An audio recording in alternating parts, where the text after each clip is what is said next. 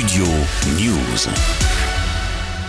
L'idée avait émergé ces dernières semaines. Invitée sur le Média Brut, Elisabeth Borne a fait plusieurs annonces pour la jeunesse. Ce mardi, la Première ministre a notamment évoqué un plan contre le harcèlement scolaire, un plan de rénovation des résidences universitaires, mais aussi et surtout le permis de conduire à 17 ans. À partir de janvier 2024, on pourra passer le permis de conduire à partir de 17 ans et conduire à partir de 17 ans.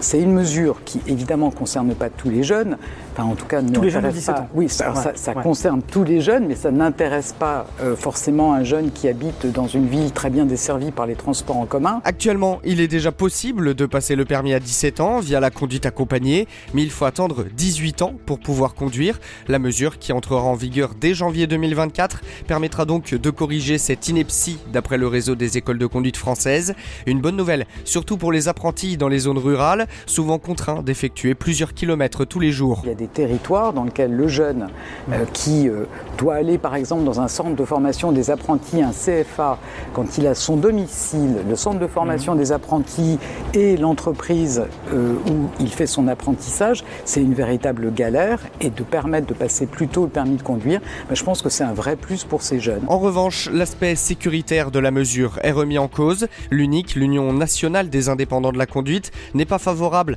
à un abaissement de l'âge de passage du permis de conduire à 17 ans.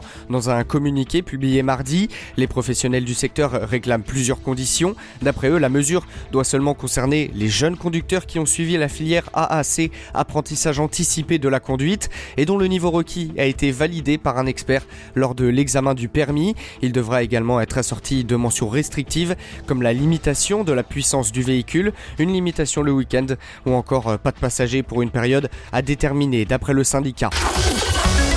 Studio News.